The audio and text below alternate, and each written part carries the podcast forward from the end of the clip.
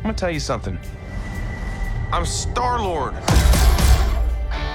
I formed the Guardians. Met a girl, fell in love. That girl died, but then she came back. Came back a total dick. Oh, please. He left out some important information, but that is the gist of it.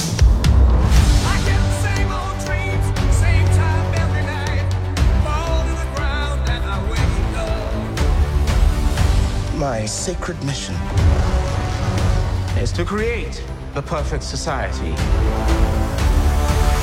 He didn't want to make things perfect. He just hated things the way they are.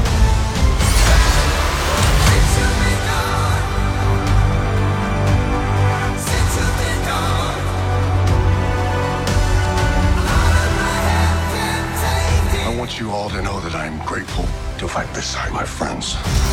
Incinerate them.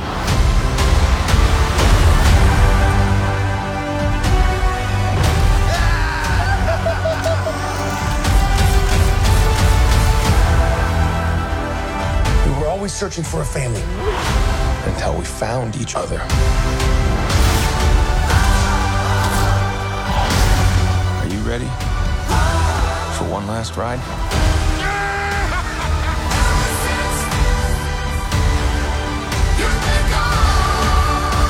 Fly away together. Into the forever and beautiful sky.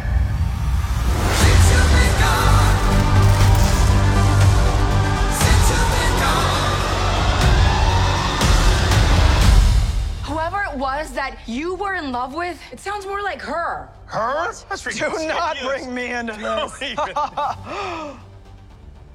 Knock it off! What? Just never noticed how black your eyes were. They were replaced by my father as a method of torture. He he picked a pretty set.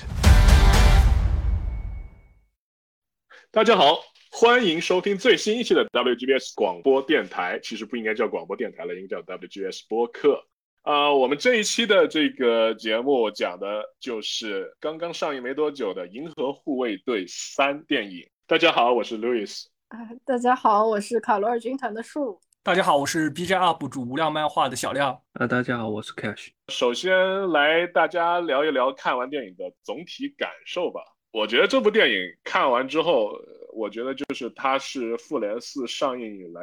我最满意的一部漫威的这个超英电影。嗯，一句话概括，就这样。嗯，看完这部电影之后，我觉得我可以和 MCU 短暂的复婚一下了。嗯嗯，呃确实就是，嗯，之前很长的一段时间，包括整个第四阶段，我感觉我和 MCU 都处于离婚的状态。就是我他的作品我都还会去看嘛，但是就是基本不带感情的，只是作为一个，只是作为一个，嗯，作为像工作一样的去啊看一下，哦，好吧，就是这样吧，大概就是也是基本上投入的感情很少吧。但这部的话，本身里面就有喜欢的角色，就比如星星云是我特别喜欢的一个 MCU 的，算是算是 MCU 的原创的这样的一个角色嘛。然后本来就很喜欢他，然后这部里他表现的也很好，然后这部里其他的方面也很好，然后就嗯觉得可以短暂的和 MCU 复婚一下了。至于能持续多久，我就不知道了。其实因为我我是我的名字无量漫画嘛，因为我就特别对这个呃滚导他在银父第一部铺垫的亚当这个角色特别感兴趣，我想看他在第三部是怎么讲这个角色。但是到了看完整部全片以后，发现其实抛开亚当之后，整个电影 就像经常大家吐槽漫威那个有笑有泪，漫威最佳这部这句话，我觉得我个人这一次真的是很很感动，很喜欢他这种氛围，因为感觉在复联四之后的漫威电影都开始呈现出一种情绪上和感情上大家都不是很满意，而且很不爽，然后角色大家都是也没找到方向的感觉，但是在这一部滚导做的特别好，就是让前三部的让前两部的角色有一个更进一步的人物走向吧，然后还有很多很惊喜的彩蛋，我觉得也是非常喜欢的。其实我觉得吧，就是这部呃呃，可以说是我终于呃，可以说第一次可以在这个播客里边，终于有一部可以啊、不用是我因为呃，我不用因为自己的呃评分标准低而跟大家格格不入的电影，呃，这这次大家终于是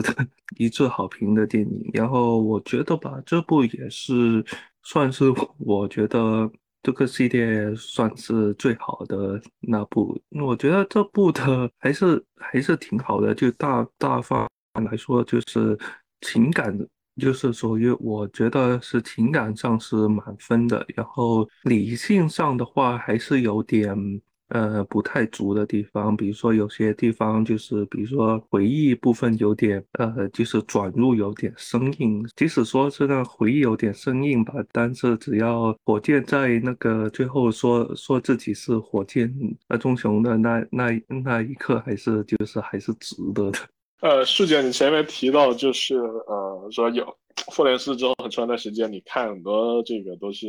像是完成任务一般的这种，对吧？其实这这有点对，让我想到我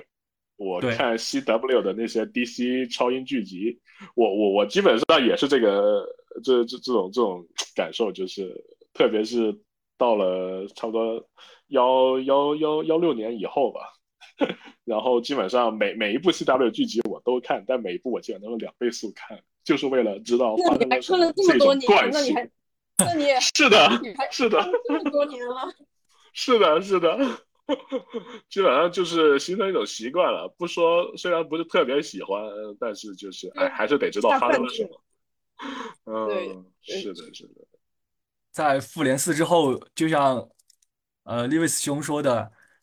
他这个电影电影就开始变得特别功能性。但是大家在复联四之前就已经每一部漫威电影都是在铺垫预告下一部各种彩蛋，但是在这种之后，这种感觉。还被再次强调的话，大家会变得很讨厌。然后终于这一次滚倒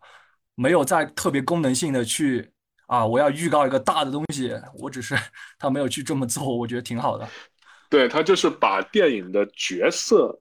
放在了刻画放在了首位，而不是说啊为了下更大的一步棋这样子。对，就可能就是你看之前的话，都还是在发展个人嘛，讲故事，然后这些彩蛋什么的埋线索都只是属于是是是作料，是是冷盘，是添头。但是复联四之后，就就这个那几部都让人，它包括一些电视电视剧嘛，就让人感觉更像是本末倒置了。然后这一部的话，总算是摆清了主次，所以就观感挺好的。啊，对，然后还有特别喜欢滚导这一部做的事情，就是他没有让人再死了。在预告片里面的时候，大家都可能以以为那个火箭要死，或者是别的那什么角色还要再死，要么星爵，对，基本上每个角色好像都有 flag 在从预告。然后这个事情感觉就特别像当年超人之死一样，大家都以为要死一次，结果如果你再这么死下去的话，就会变得。就就会让这种超硬的死变得特别廉价，特别没有意义，只会让粉丝更加愤怒。你们导演为什么要这么做？然后大家会感觉不到你们想法，只会觉得是为了剧情、为了功能性和后续的铺垫。这副这一部滚导就做特别好，他给后面的导演留了机会。后面导演他们要用他们新的风格去拍新的《银河护卫队》的话，也会有更多的选择和机会。我觉得。这是对角色和对一个 IP 很好的处理。对，我觉得他这里说明了一点，就是很好的，就是证明，就是你要感动不一定要死人。对，就是死死人的话，也不是不能死吧，就是死的不能太廉价。对，其实看了他的预告片之后，我觉得我的可以接受这一部作为完结篇。我作为完结篇，就是我可以接受死人，但是怎么说这个呃滚导的这个处理让我觉得还是就是非常好的，就是有时候离别就是不需不一定就是需要是嗯凄凄凄惨惨的那种离别，有时候只是大家就是各自走到走向了人生的下一个下一个方向，这样就嗯或许在下一个十字路口还会相见，或许不会，但这样至少这一段路程是我们一起走过的，就是给人。给了这样的一种感觉，就感觉非常完，非常 非常美满吧，就是这种感觉，所以就觉得非常好。然后滚导这种处理就特别变得漫画一样，就就像漫画的某个系列连载 V 一、V 二、V 三，正好他在那个片名也是用的 V 一、V 二、V 三，他在然后新的系列换一个新的导演，那就是就像漫画一样重新的重启，然后之后的观众也好，然后粉丝也好，可以重新的去带入，不用再。就说啊，为什么之前滚导这样，新的导演就可以说我用了自己新的风格方式？我觉得一个这种漫改电影导演，尤其在 DC 漫威宇宙里面，我应该要有这样的一个基本的想法，就是自己拍完了这个角色的电影之后，要给别的角色和别的电影人留一个后路，把玩具放回玩具箱里。嗯，对，对，这。对，就是玩玩具要收收玩具的一个过程，然后情节上啊，我个人最喜欢的地方就是致敬特别多吧，因为滚导也说这一次他在选择讲述火箭为主角，在最后他说啊，火箭就是这个系列的主角，然后讲了他的这些小伙伴莱莱拉、大牙、斑斑。呃，四个小动物这个故事，他也说他是致敬了莫里森 的那个我们三，就是 V 三那个漫画，就是和 FQ 合作的。我 我只能说，滚导你真的好喜欢莫里森啊！然后那个漫画也是小动物被改成了，被人为的修改成了一个更高智能的，但是在那个动漫画里面是被改成了一个更高智能的杀人兵器。但有类似，也特别能看出滚导特别喜欢这种动物题材的作品。那既然讲到了情节，那我们就来呃进入下一个环节吧，情节讨论啊。首先就先讲一讲，可以算是《银河护卫队》二点五的那个圣诞特辑啊。呃，首首先圣诞特辑这个叫应该叫假日特辑啊，假日特辑圣诞篇。他他这个就是在玩那个星战梗嘛，对吧？星战对的，星战的对。哎，说到星战梗，我想问一个问题，就是一直有粉丝就是在说整个星战，因为滚导也说他在星战的他在银河护卫队三部曲其实就是致敬自己小时候受特别影响这个星战正传的三部曲。然后我后来一想，也觉得尤其第一部星。那个银河护卫队的五人组就特别像整个星战的几个主角 主角团，然后还有第二部嘛，第二部揭示呃，对吧？这个啊，对，主角的父亲的大坏蛋啊，就是维达。然后火箭跟格鲁特的形象，就我个人觉得有点像那个汉索罗啊和楚巴卡的这个，对对对。然后星爵本人又又像卢克和汉索罗的融合，没错，是有一点这个意思。然后也有像那个 R two 跟 C 三 PO 那个形象，那个火箭跟格鲁特也有这个风格的形象。然后他们都是，呃也都是太空题材，确实很像这这一点上。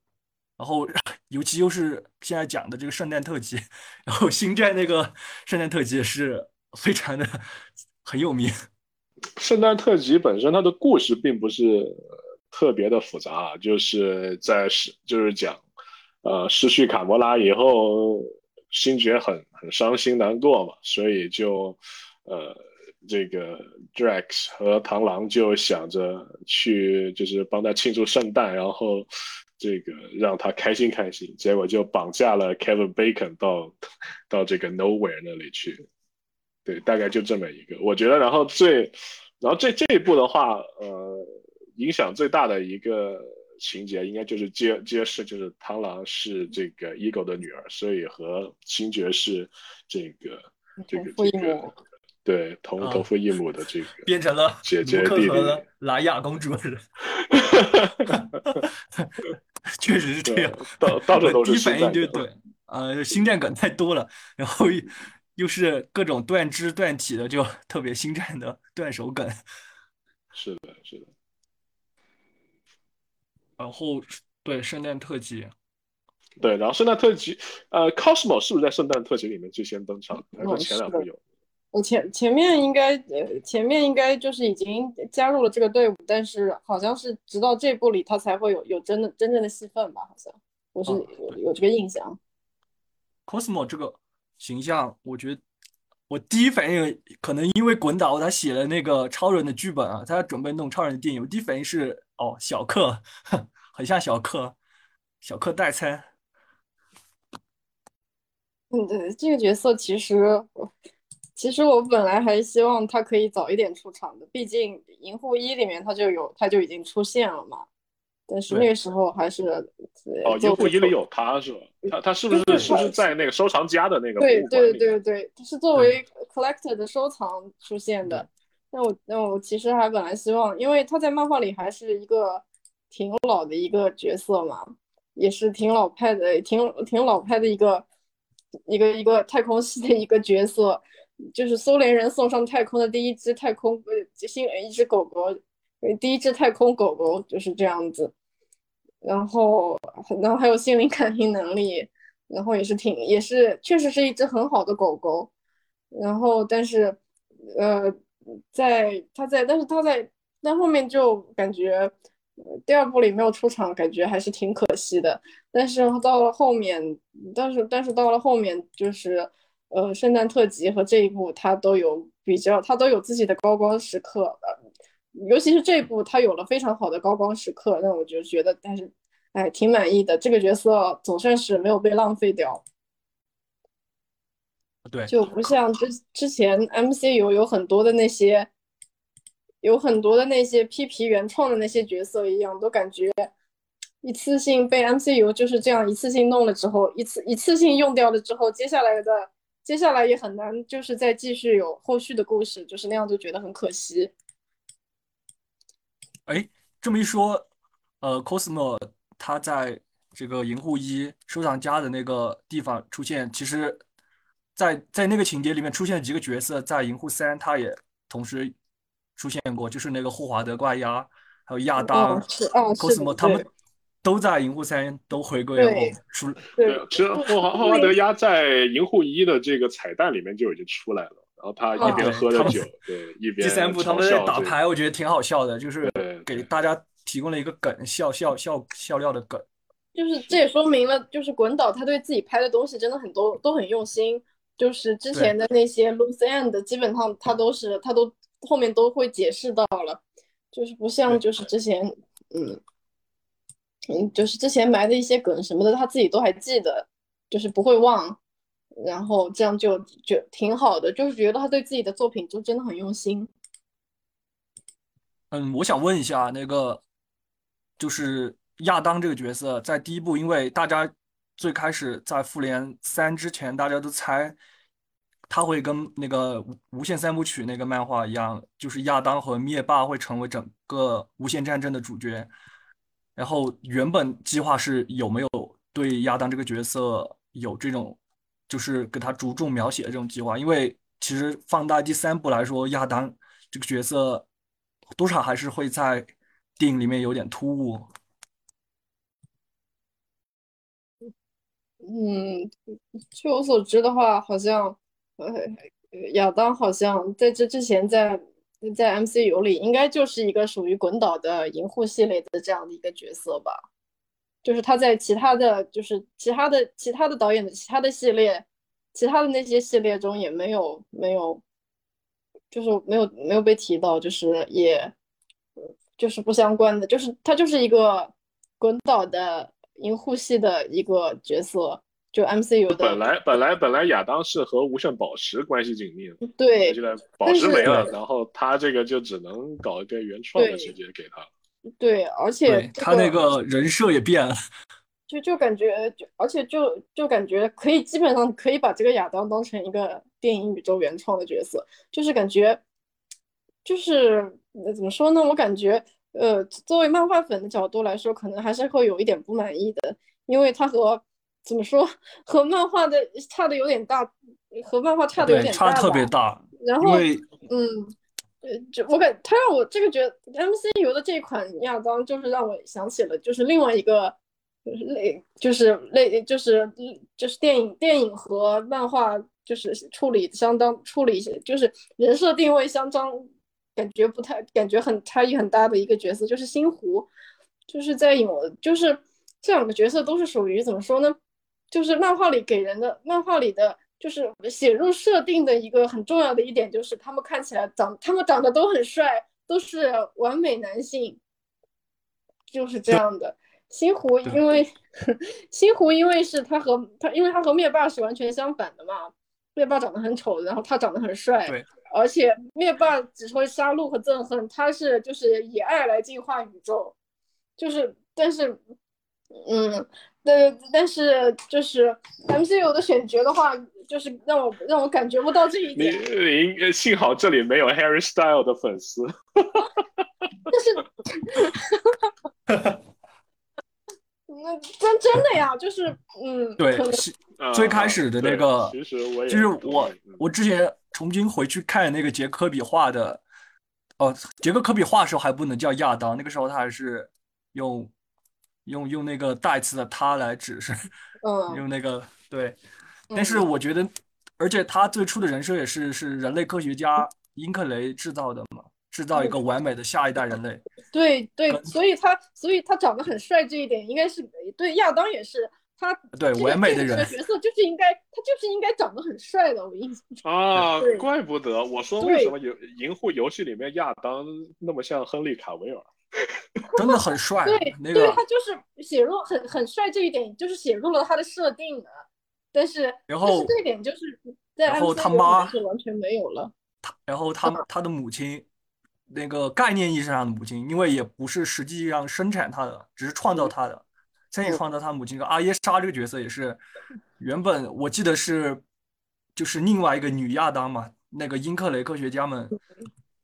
创造了第二次完美人类，创造了一个亚当的女性版本。那这个好像在最近的漫画里好像出来了。就是最近变成了，对，就最近的漫画里好像他母亲。但是最近的漫画里好像又出了一个那个 Eve Warlock，就是夏娃术士，感觉就是呃呃，就是感觉就是呃亚当夏娃嘛，懂的。对，确实是那个圣圣圣经梗亚当夏娃。但是这一部《银护三》里面的亚当，我觉得他就不能叫亚当了，我觉得更能应该更应该叫耶稣。哦，然后阿阿耶莎是阿耶莎是圣母玛利亚，然后高进化就是耶和华。嗯，但是这这个这个耶稣有点蠢，长有有有点傻傻的。啊，对。但是很多我看很多路人的评价，就是尤其有一点粉丝观影有有一点观影量的那种粉丝，他会说这个亚当，尤其在救阿耶莎的那个那一段中，那种。就是太空飞行的极速镜头，就特别像超人。大家都说啊，是不是滚导在试验未来的超人的那种影像化的表现？那我觉得挺像的。还有开始他打斗那种，就是力大无穷，又是镭射激光眼那种感觉，确实有超人的感觉。原来是这样啊！哎，瞎猜而已，大家都是瞎猜而已，胡乱联想，对，都对，都是飞的有那么多，对吧？哎呀，其实当初看复联，呃，复联二的时候，幻视那救红女巫那那一段，我也觉得好超人。对对，我甚至觉得正常联想，我甚至会觉得，甚至会觉得啊，这个幻视这个形象会会和亚当在 MCU 可能会有点类似的感觉。是有一点，目前就就这种目前来看，刚刚刚刚造出来的这种幼稚感，对吧？对，当然当然，幻视看起来就感表现出来更聪明一点，亚当就真的有点蠢萌蠢萌的。对，亚当就是早产儿的那种感觉。对，对的，他就是一个早产儿。是我真的没想到亚当他会是这么一个性格表现，哎呀，嗯，都对就。并不是说我我个人，我因为我从来没有读过任何的银河护卫队的漫画，所以很多东西我都是要么从其他的媒体，比如说动画片，要么从游戏里面这种的，所以就滤镜可能没那么强吧。我我是觉得哎挺可爱的，但是会有一点意外，就是没想到会是这种性格。那可能我觉得还挺我那还挺好的，就是熟悉了漫画设定之后，看到就是还是觉得稍微还是就会有一点失望吧。虽然知道这一版就是有他导演他自己的有有是他自己的一个版本，但是还是有点失望的。但是，哎，要是再帅一点就好了。嗯，对，演演员真的有很努力的在健身，能看到就是我看到访谈，就他平时其实很瘦，然后然后选角之后他哇那个壮的那个好强，啊，对，能看能看出来他身材特别好，但是他那个脸因为涂上那种金粉的感觉，就那就不那个嗯，对那个面部表情就变得很香，对，而且而且真的你你找要真的是很这个角色很挑人啊，你想让一个你得把一个人脸上涂成那个样才能看出来他很帅，那真的是很很要要五官要就是轮廓要很很明显，对。对。嗯，阿耶莎那个演员就是是德像那个伊比奇嘛丽莎白，大美女，对，像伊丽莎白·德比奇，对，像伊丽莎白·德比奇，她确实就是很好看，她她涂成金粉，涂金了也很好看。呃，我我因为着重聊亚当，还有个原因，就是因为我我是无量漫画嘛，然后就是 Ultra 嗯。Comics，莫里森写这个角色啊，无量漫画这个角色，就是莫里嗯森在《天地大总作》里的作品，他整个角色形象就是参考亚当，然后来来自的灵感，所以我就会很好奇，莫里森如此感兴趣的角色，在滚导电影里面会表现成什么样子，但是会没发会发现这一部电影会发很喜感的一个角色，我会觉得是。然后其次是，呃，高进化实际上应该算阿耶莎他们这个种族的创造者之一，也间接的算亚当这个角色的创造者吧，间接的。然后就会让呃，我对这个这个种族在漫画里和这个进化有关系吗？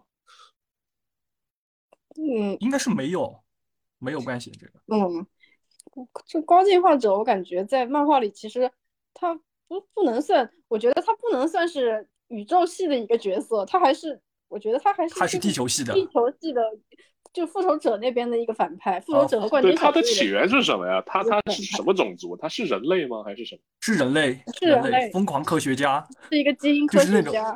啊，对，就是那种典型的疯狂科学家。基因改造基基基因改造进化狂魔，对对，然后但是好像不太喜欢人类，一直都在改改造的，好像一直都是动物。然后他的那个 Counter Earth，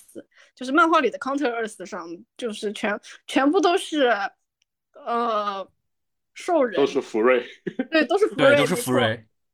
对，嗯然后他这个电影里面高进化的这个概念，就是他只是看不惯这个原有的样子，然后也会让人联想到奥创。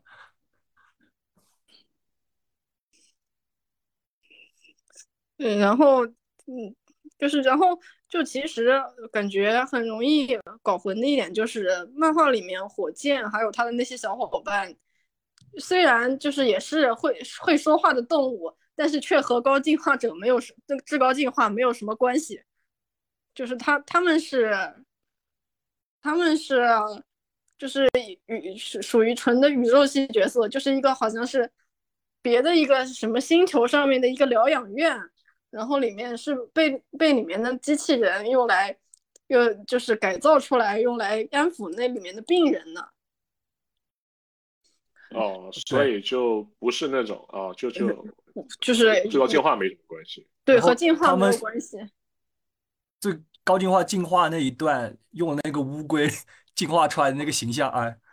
第一反应哦，忍者神龟，就特别感觉 特别像。嗯但是好像是漫画有原型的吧？我记得是嗯，对，漫画里好像是那个乌龟是是有原型的。对，确实呃是对的，嗯。但是还真的是的，就是我我我可以我可以把图发给路易斯看一下，然后好，而且我，而且而而且这一版高进化它这个形象，我我没想到，因为出入确实特别大呀。因为漫画里面虽然他最开始也是个人类，但是后来他那种机械飞升的感觉，变成了一个粉粉皮机器人的样子。对对的，就是给人感觉像是一个坏事系的反派一样。然后这一部就变得啊，我就感觉不得不说，滚导确实是以前拍过这种 cult 片、B 级片的导演，还是有点恶趣味在。那个撕脸那个李吉祥那个脸啊，还是看着有点瘆人。嗯，是的。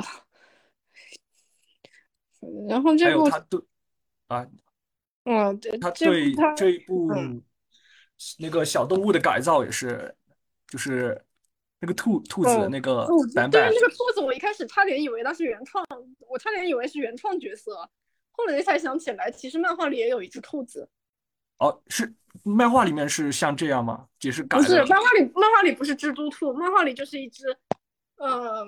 也不普通吧，就是一只正常的直立行走，正像火箭一样直立行走的这样子蓝色的一只太空海盗的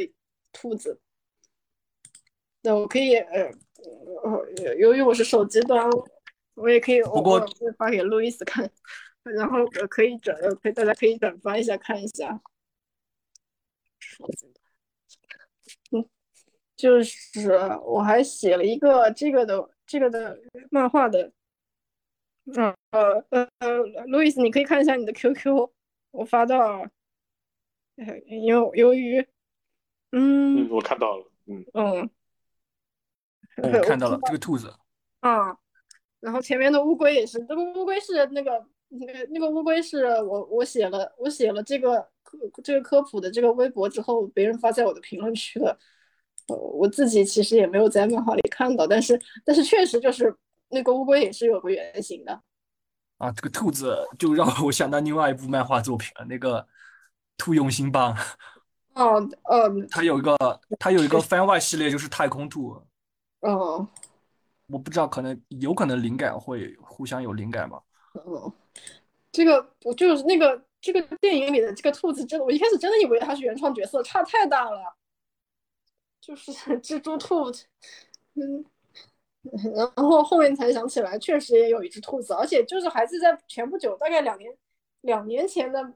漫画里还出现了，还还就是出场过呢。但是我看他们有人提到彩蛋说，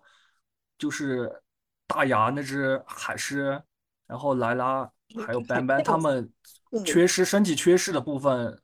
其实是对应了火箭在之前几部 MCU 作品中，他要收集那种像残腿、残腿、手臂这样的东西是有对应的，所以才会这么选择。哦，就嗯，我也看过，我也看到过这个说法，就是说火箭之所以对那些残肢，对对对于那些机械机械的这些机械义肢这么感兴趣，除了导演在玩星战梗之外，还有就呃另另另一个原因就是他的那些小伙伴也是挺感虽然虽然是一种对伤痛的回忆吧，也是他处理个人的这种创伤性回忆的一种，对，而且。而。且他这也这也这也能解释他和新民的关系为什么就是突然就变得这么好。就除了复联不利复联的那那那那那五年，他们两个支一起支撑之外，就是他们两个也就是同样的分享了呃那个关于机械改造的创伤回忆嘛。然后这部不是还说，就是火箭还帮，就是呃，星云在这部里不是开启了很多新技能吗？就是他的那个他的那个新换的那个义肢，好像也是火箭帮他帮他弄的。两个，你这么一说，是确实两个是有那种都是有被改造这种强行改造的这种创伤回忆，所以对有点同病相怜在身上，然后对，然后 get 对方的感受。对，所以说他们，所以说他们两个就是感觉突然的，就是呃，也所以就是两，虽然说虽然说你可能会觉得，哎呀，突然为什么他俩的关系突然变得这么好了？但其实仔细想的话，会发现其实非常能，还是非常有道理的。就包括这个电影里很多细节的哦，这部电影我真的觉得，我真的就是很对这部电影里的星云非常满意嘛，就是就像他的那个他的就是呃呃，就是放出来的那个角色的那些档案，就是就就就是电影角色自己的自己放出来的那些，就那些档案里面，就算呃就是应该算是电影的一个一一些补充材料吧，就是 角色的档案有呃星云有还有呃 Mantis 还有星爵，他们都就是填的自己的自我介绍里面也写出也写说的那样，就星云对自己的评价就是 bad girl soft heart。刀子嘴豆腐心，就是坏女孩，但是心还是挺软的。就这部里，我觉得表现的很好。虽然她总是在那边发脾气，但但其实她是非常在乎这个家庭的。因为，呃，怎么可能说，可怎么怎么说？感觉这群人应该是她，呃，应应该是这一款星云从小到大第一个让，呃，就是第一个让她有非常有家的感觉的这样的一个团体。星云这个角色，我也是我从一开始就是，她应该算是我最喜欢的 MCU MCU 女性角色之一了。如果不是就是最喜欢的角色之外，虽然部分原因在于我我我这个人比较喜欢蓝色，所以对蓝色的角色都情有独钟。然后尤其是蓝色的女性角色，然后她她在前两部里面又都是一种。嗯，被虐待、被打压的这样的一个角，这样的一个形象，就是让我就是觉得非常能感同身受吧。然后，所以我就比较喜欢他。然后他在，然后他在复联里面，他而且尤其是在复联四里面，他有很多戏份。但是复联四吧，大家知道的，虽然他虽然他戏份不少，但是你回忆下来，可能不记得他到底干了啥。啊，对。就我觉得 他在前两部，就总会被就很像那种有两个子女的那种家庭一样，父父亲这样拿姐姐怎么怎么好跟妹妹比，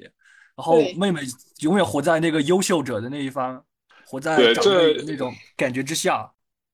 对，这三部下来，他的。整一个呃，其实也也可以算上复联三了，复联三四就是这几部电影下来，他整一个角色的这个发展，我觉得是真的是变化非常非常。然后最开始他会觉得，你会觉得这个角色他好像是听灭霸的话，然后但是有点叛逆，又很不服姐姐为什么会卡魔拉会比他厉害，会。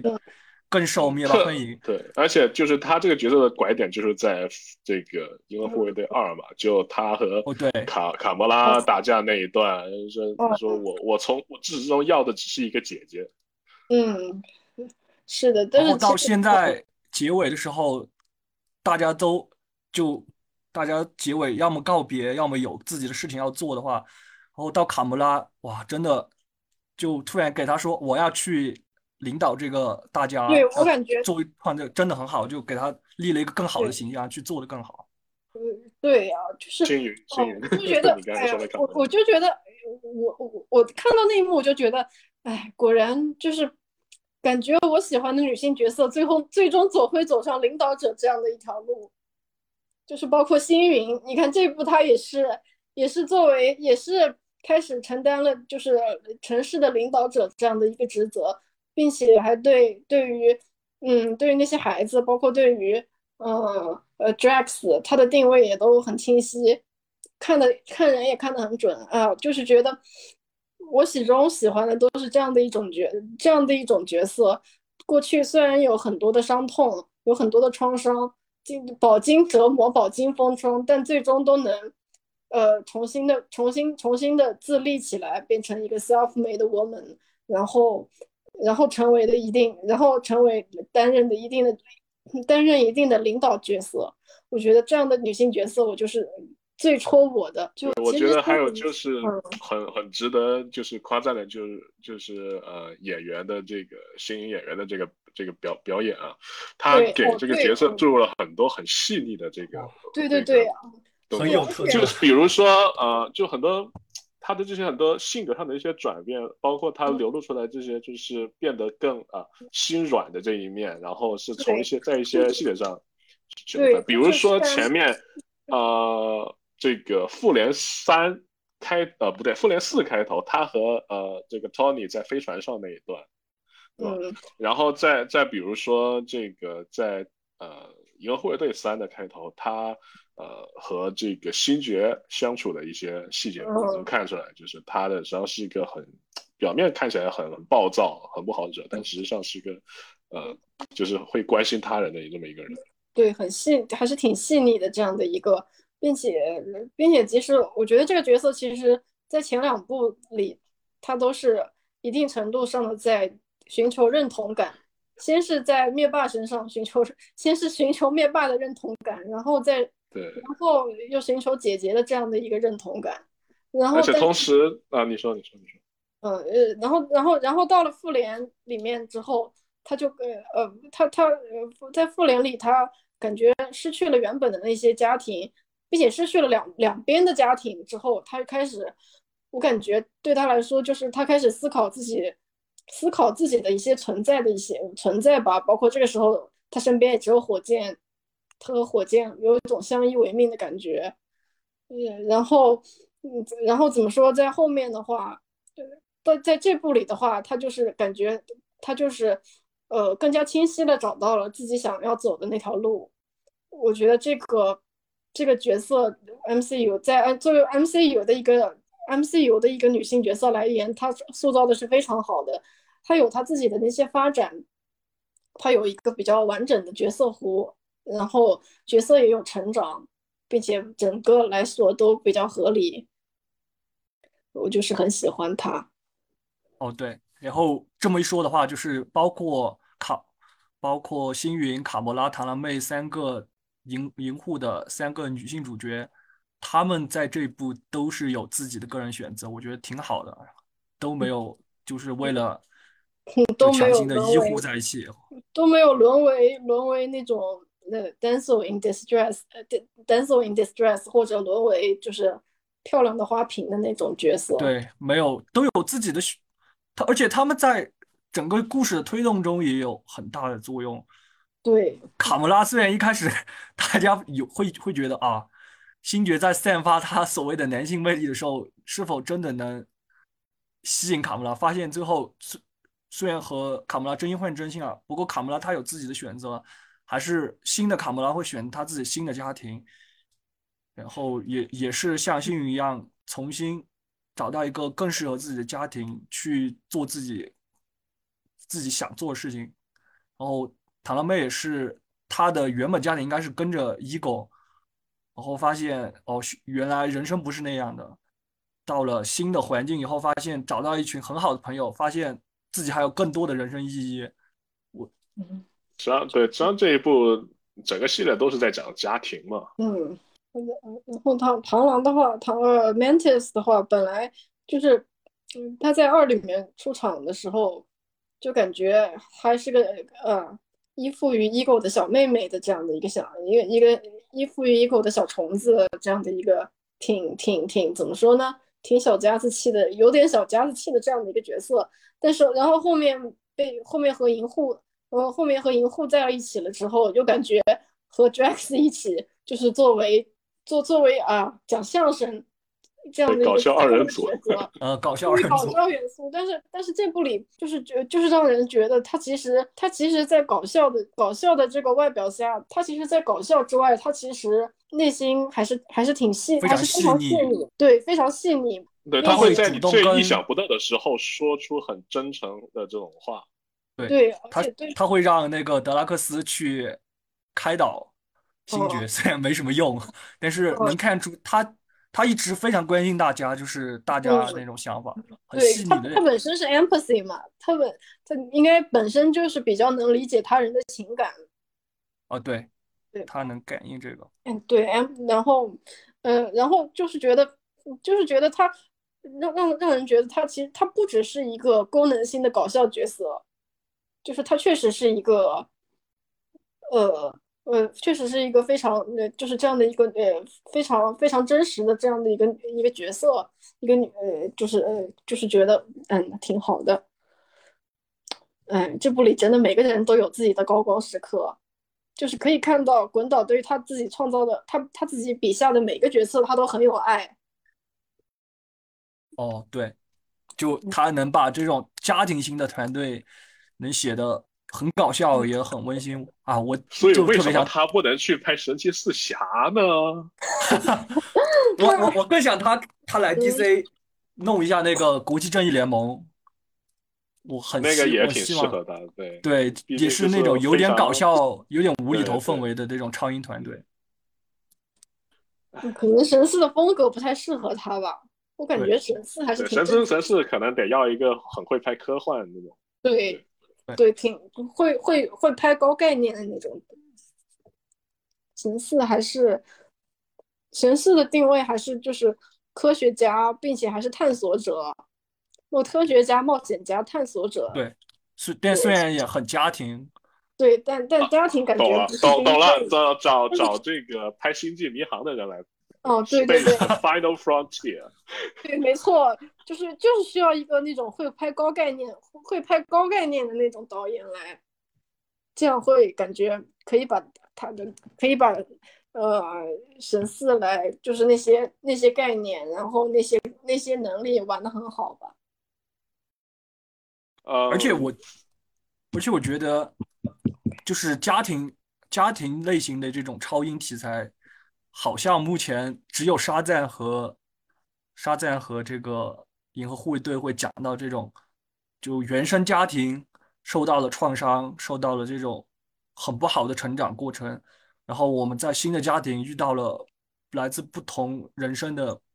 新的家庭成员，然后大家互相的帮助。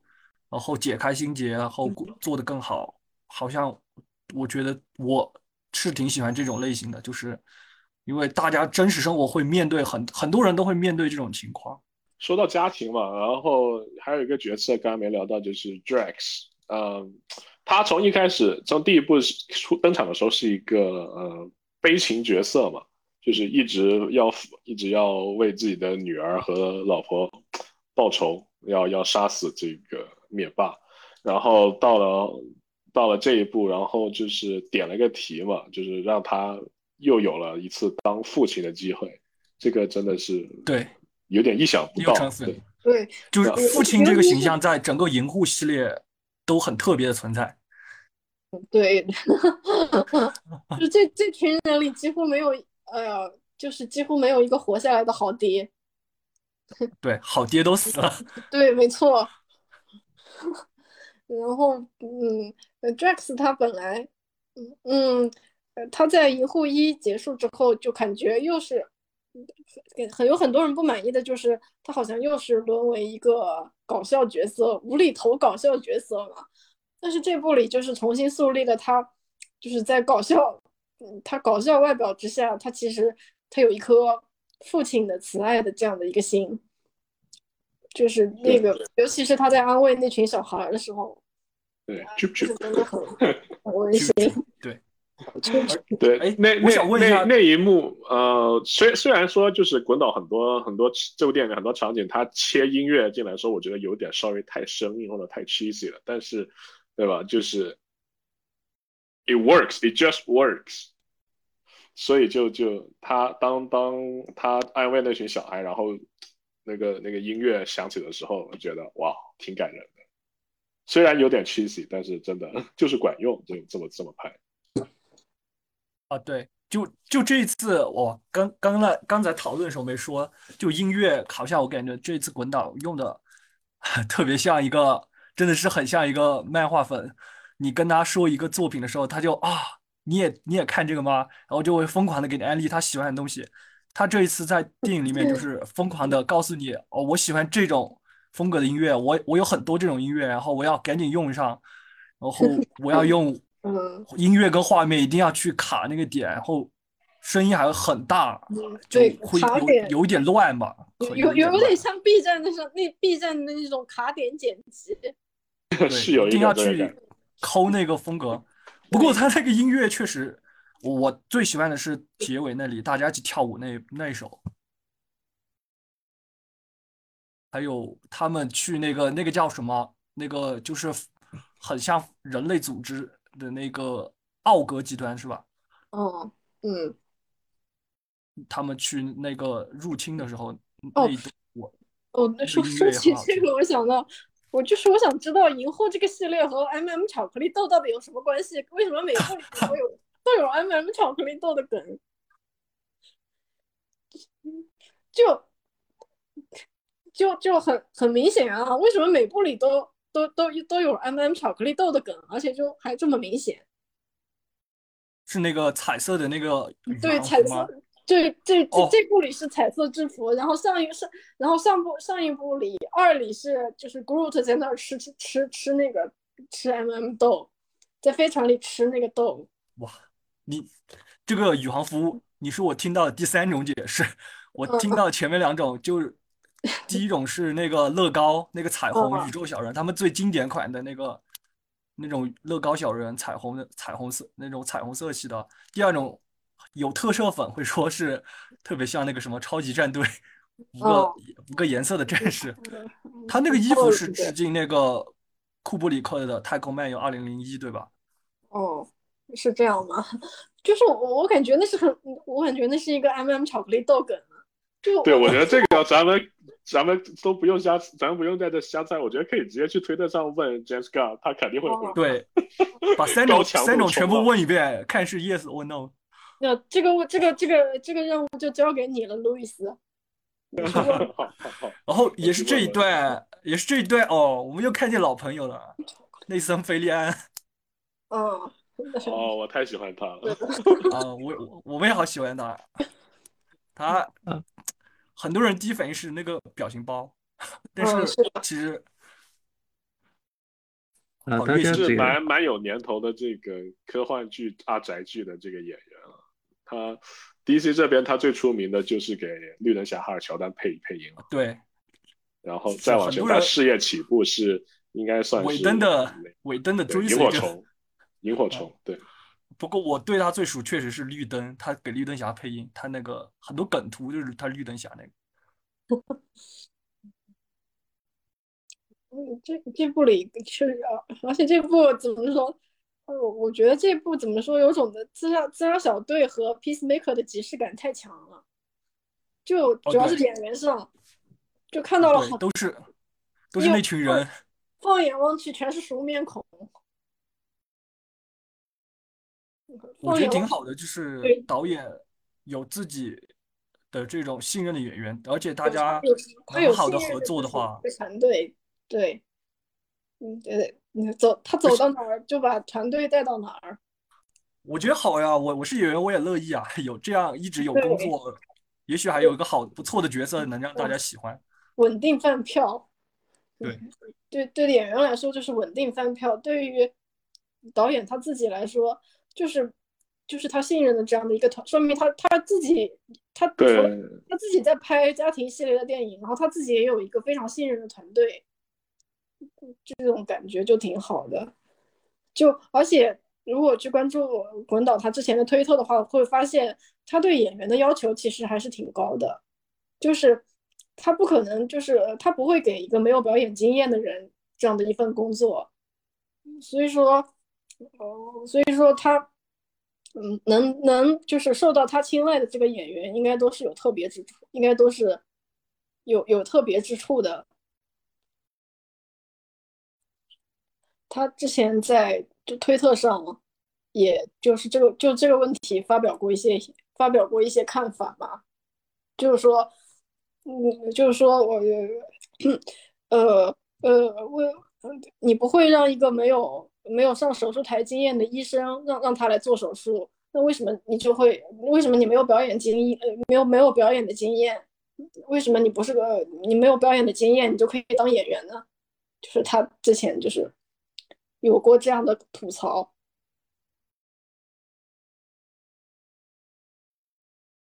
哦，突然说起这个，我想到他还在很久以前，他还他在很久之前好像还吐槽过。每次就吐槽过 D 就是 DC 的电影，就是说每次每次每次我就有人在他的评论区提到 DC，他的评论区都会吵架，都会都会就扎导的电影到底好不好而吵架吵起来。然后但是他就不喜欢这样。然后现在开，然后过了若干年，他自己要拍 DC 的电影了。大家还是在吵。对，然后有些粉丝很不爽啊，我我我不是很懂，就是他让他的这个女友，应该现在是妻子对吧？然后出现在客串了一下，其实我觉得没客串多少，然后大家好像很不满意的样子。我不知道为什么，我觉得很正常，你因为能让自己的亲友在一个合适的情况下能这种客串。对啊，而且可能他们觉得啊是什么搞关系、裙带关系之类乱七八糟的，但我觉得他又不是说拿去当主角什么的，他而且只是一个客串的配角而已啊，这毫无那个影甚至响。甚至是而且就而且是而且如果对，而且如果你根本不认识这个人的话，你不会觉得他的表演有什么样的问题，并不是说、哦他表演很差，所以一眼看出来啊，是不是因为这个人是认识导演什么的，表演得挺好，而且对，就挺正常的。如果不认识演员的话，就是挺正常的一个角色呀。认识的话也挺好啊，就是因为他那一段，他是被威胁提供一个笑料的那个片段，我觉得没什么问题。嗯，然后我我想一下，他还用这这一部还用了那个就是掠夺者，对吧？我想问一下，那个里面那个魔法角那个魔法角色是他有什么来头吗？因为我对奇异博士那边不是很了解，魔法哪个魔法角色忘掉了？就是那个会传送门，红色的像龙一，样的那个。就他们登对他们登登哦船的时候是开了那个传送门。对，哦那个那个我记得只有七博士会吧，他们他们那个派系会吧，那法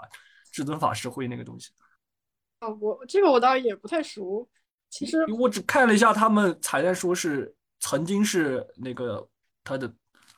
他的七博士的徒弟，但是我因为我没看过，我这个我不敢确定。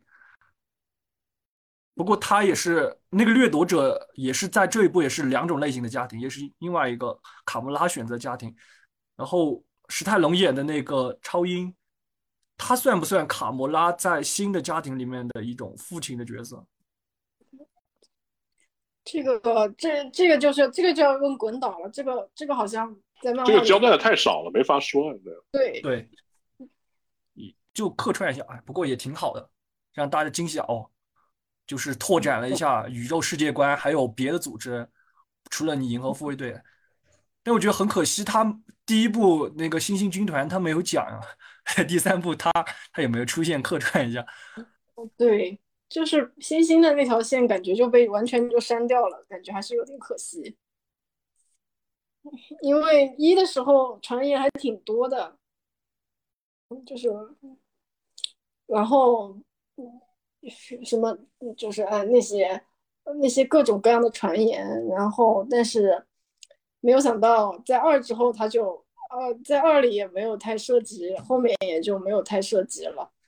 好多时候大家都会以为可能要弄漫威自己的那个绿灯军团一样，但是只只一直没有消息，大家也不知道要这个角色再不弄的话，大家都要忘了。对，在漫画里也不太有提，也也漫威也没有太注意那一块儿。就其实星星军团在漫画里就是，其实并不是一个很高调的呃感觉，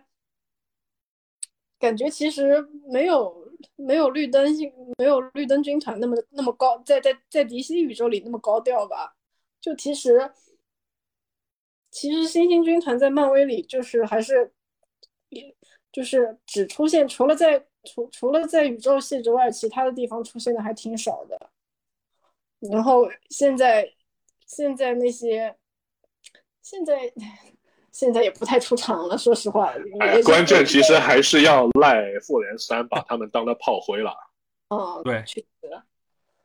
浪费了太多了。这个路给堵死。复联系列四两部三四，为了太大大大量的去铺垫老老 A 六的这几个人，就浪费了很多早期那些导演的别的延伸角色的铺垫，很可惜。哦，是的，哦，我有一个问题，我想问一下，就是德拉克斯和那个，就是他们救的这群小女孩，那个菲拉，对吧？她好像也是未来的惊奇队惊奇队长。对我一开始都没有，我完全我我在我在社交媒体上看到说，呃，看到之前我完全没有想到那居然是菲拉，你知道吗？我就是这我这也这完全就是真是一个就是原创角色，就是我真的觉得他就是一个完全纯原创的角色，然后这联想不到，只是那个白头发对，完全就想啊，我我完全就想不到，然后，然后我想，然后一看到看到看到看到微博上在说，我才想到，我才我才意识到啊，原来就是原来就是菲拉吗？那那这么算的话就，在未来的话，是不是就相当于四个惊奇惊奇系列的角色 可以有机会目会重化？前看来，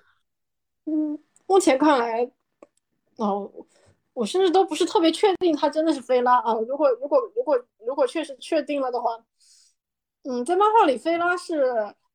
呃初代惊奇队长 Marvel 的基因学上的女儿，好像也是克隆，和她和 Genesis Vale 一样，也是也是呃也也是用克里人非常著名的克隆技术给做出来的。反正就是也是基因学意义上的孩子吧。他也主要是在宇宙系，然后在银护系里这边，银护银河护卫队这边活动。然后在漫画里，他还是一个 lesbian，然后他的恋人是那个 Drax 的女儿月龙。然后他俩他俩还挺好磕的，但是 MCU 的月月龙好像在出生之前就已经死，在在成为一个角色之前就就已经死了。哦，这么一想的话，其实 MCU 不但有了少年复仇者，连未来复仇者都准备好了。你想，对吧？这个哦，老廖的女儿，然后加上雷神的那个养女，嗯，是，又是十年布局啊！对，然后，然后，嗯，嗯，然后，嗯，菲拉，对，刚才说到哪儿了？哦，那个菲拉跟月龙，菲拉和月龙，对，菲拉和月龙，然后他俩还挺好磕的，然后，并且近两年的，就是最最新啊，说是说是最新，其实也是两年前了，就是对最新的两三卷的那个，他他们在最新的两三卷前几年的前几年的，呃，银护系、宇宙系的漫画里还登场的还挺多的，并且还是有挺重要的戏份的，包括漫画里还有我们这个宇宙的菲拉和月龙，还有另外一个别的宇宙的菲拉和月龙穿越到我们这边来，然后他们也发生了很多故事，然后，然后我对菲拉的了解差不多也就是从那那里，然后其他的也就是他会到惊奇队长的刊里面客串一下，因为他曾经做过，他曾经用过惊奇队长这个名号，而且还在卡罗尔之前，他是我想想看，一二三四，他是第四个用惊奇队长名号的名号的英雄，也是第二位用惊奇队长名号的女英雄，第一位是莫 Monica 了嘛，然后，嗯，然后现在现在的话，应该也是在宇宙系活动吧，但是但是我但但是但是 MCU 这边就怎么说，可以说完全看不出来，就我哎，把它像星云一样当成一个原创角色就好了。也许也许金队二就他如果真的是那个菲拉的话，也许会有客串吧。也就可能在可能哎看未来吧，不知道未来会 MCU 会怎么处理这个角色。哦，好，我们我我哎我觉得可能菲拉这个可能比较 low priority，嗯，真的是对。主角团我们还有谁没有聊？哦，格鲁特，还有火火箭。格鲁特火箭火箭的话，对，就刚才哦前面也聊了一下嘛，就是他聊了一下这部也是电影、漫画不太一样。嗯，对格鲁特格鲁特的话，就是最后突然一下说了话，然后这对个东西的话，有的人一开始就 get 到了，有的人像我是没有 get 到的，后来看了解说才意识到哦，我我是因为看的电影示大家都听懂了他，大家都是银河护卫队的一员。就意意味着就是意味着观众也和 Groot 以及这个团队建立了比较深的情感连接，格就是格鲁特真是一步一个形象啊。对深刻到可以听得懂 Groot 的话了。他我以为到这一步，他也就差不多该变成第一部的时候的样子，没想到对，没想 到膨胀了，发健身健身小哥那种很很很壮的那个样子。但是他这一步非常可靠啊，那个星爵让他干什么，他都能做特别好。哦，对，是的，说明叛逆期过了。对，而且我没想到，就是他从那个他和星爵他们去威胁高进化的时候，最后逃生的时候，两个从那个高从那个立方体下来的时候，没想到滚岛那个处理长了个翅膀 出来，对哦，好，很酷。对他还能当降落伞。那个翅膀，我之前看漫画，他们国外漫画粉丝就放了张图，是那个好像是 N 五新五十二沼泽怪物里面，沼泽怪物有一个长着翅膀，飞的那个样子，他说有可能是联想到了这个。然后格鲁特，不过格鲁特哦，这么一说的话，二代银银河护卫队那个战斗力好像很强啊，比第一代还要强。嗯嗯。就格鲁特、菲拉，然后亚当，亚当亚当太强了，真的。对啊，一个人有有一个超团队里有一个超人。对，亚当是个怪呀。如果嗯对对，那而且而且拍的话，可以拍那个什么星际页面，对吧？啊，是哦哦，如果要拍这个的话啊，感觉比较难拍好，但是如果拍好的话会很爆。对，因为主要你拍，嗯，二代战斗力太强了。嗯，对，要要匹之。能匹敌的那种敌人，肯定要很强的那种才行。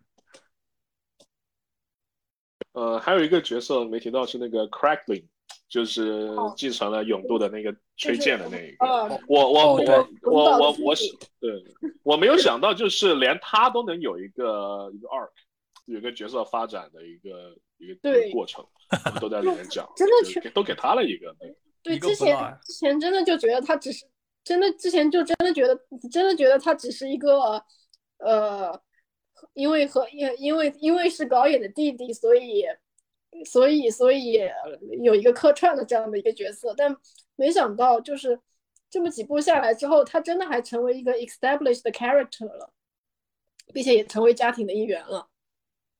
还跟他和 Cosmo 凑了一个 CP，对，一个对，反正就对，一人一狗，嗯。对，然后其实我还想再还想再聊一下至高进化。实际上，就是这一部里面正正方就是正派角色里面有这么多了，然后每个人都有了自己的这个故事的这个发展，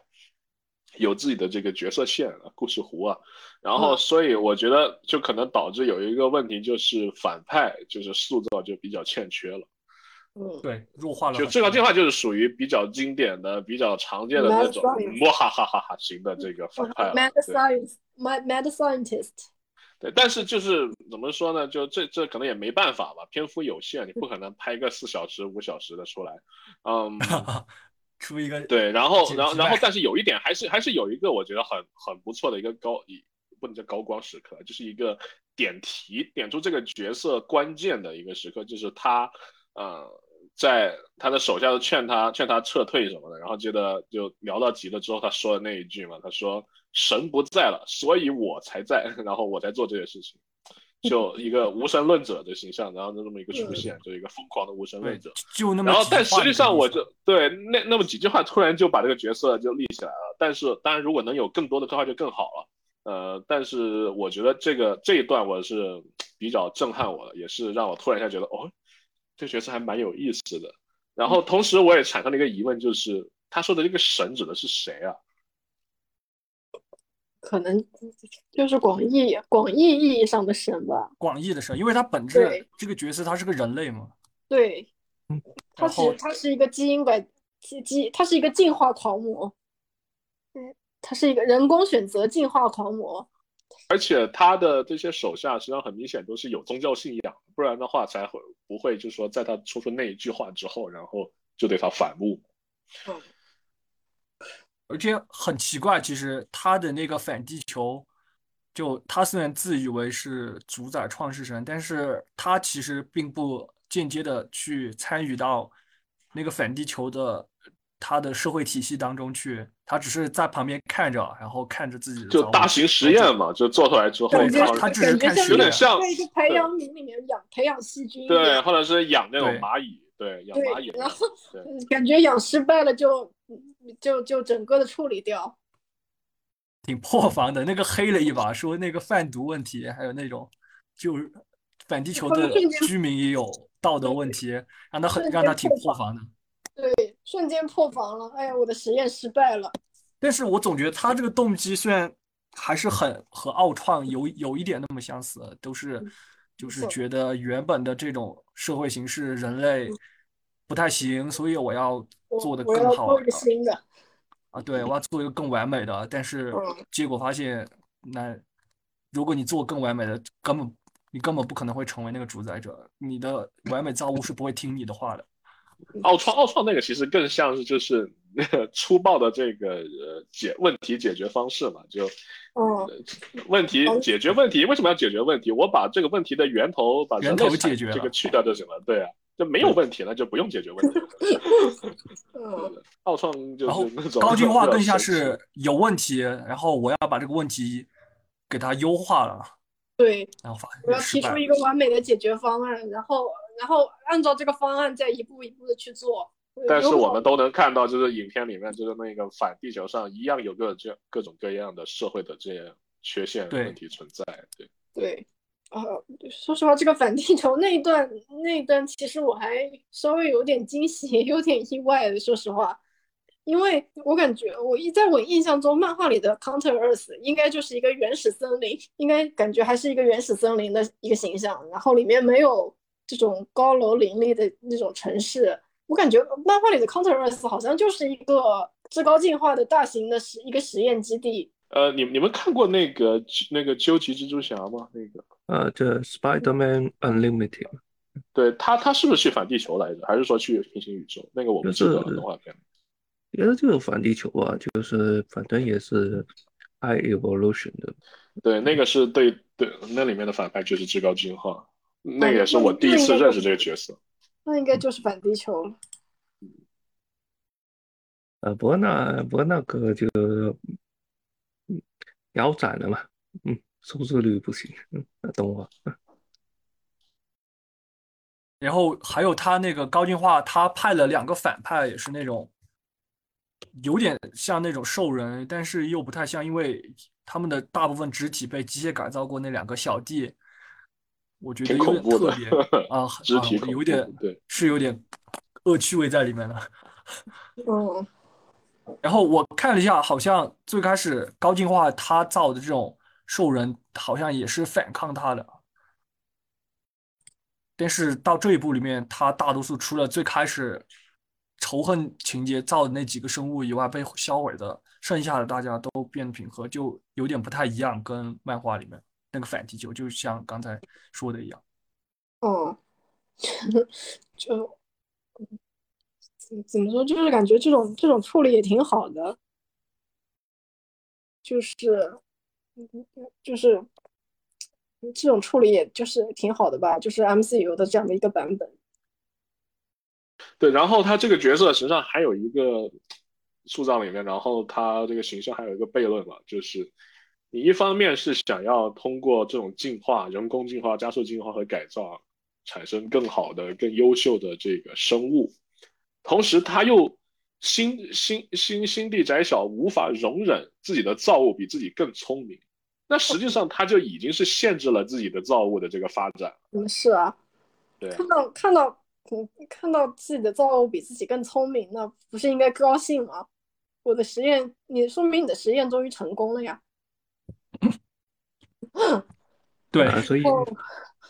哦突然想，我突然又想起来，就是那个你在漫画里好像，呃，呃，呃，旺达和快银，红银红银，呃，姐妹还是兄兄妹啊、呃，姐弟还是兄妹，反正就是猩红女巫和快银也是，也是至至高进化，也也是因为至高进化的实验，所以获得的能力。只是突然想到了这样的一个设定，就是在漫画里，至高进化其实就是个地球系的反派嘛。然后虽然后面把基地搬去了 Counter Earth，并哦，并且那个呃，在漫画里，蜘蛛女侠她好像她的她获得能力是因为父亲在她身上做基因实验嘛，好像其实那些基因实验好像也得到了一定的至高进化的帮助。就感觉他是他就是一个改改造狂魔啊，怎么说呢？各在各种人身上做实验。至高进化和克里人有没有交流过？克里人不也很喜欢搞搞实验吗？好像还真没有。他他感觉他一直都是埋在自己的堡垒里面，在那儿做实验。他的这个概念还是很像，就是当时卡莱在群里发的那个杰克科比最初对于亚当的原始概念，就是。客观主义科学家们要创造一个绝对的客观主义超级英雄一样，结果但是这个听起来就很搞笑，因为你如果是绝对客观主义的角色的话，他本身他就不可能会听命于任何一个人，他有自己个人的权利。嗯，那我们角色是不是应该差不多谈完了？嗯，不过说句实话，就是至高至高进化就是呃东亚呃东亚文化里会有的爹嘛。对，就但其实这么说的话，银护系列里面很多这种父亲形象都是东亚老爹。东亚老爹。呃，这一部就一狗很像，一一一狗也像，一狗更像是那种培养了一大堆子嗣，然后最后要吸血子女的那种父亲。嗯，然后这次高进化又是那种不允许自己的子女比自己更厉害、更好的那种，然后呃就是但是又渴望很奇怪的那种父亲形象。呃，就是疯狂鸡娃，但是又不不希望那个娃是有自己思想那种。对，嗯就永永远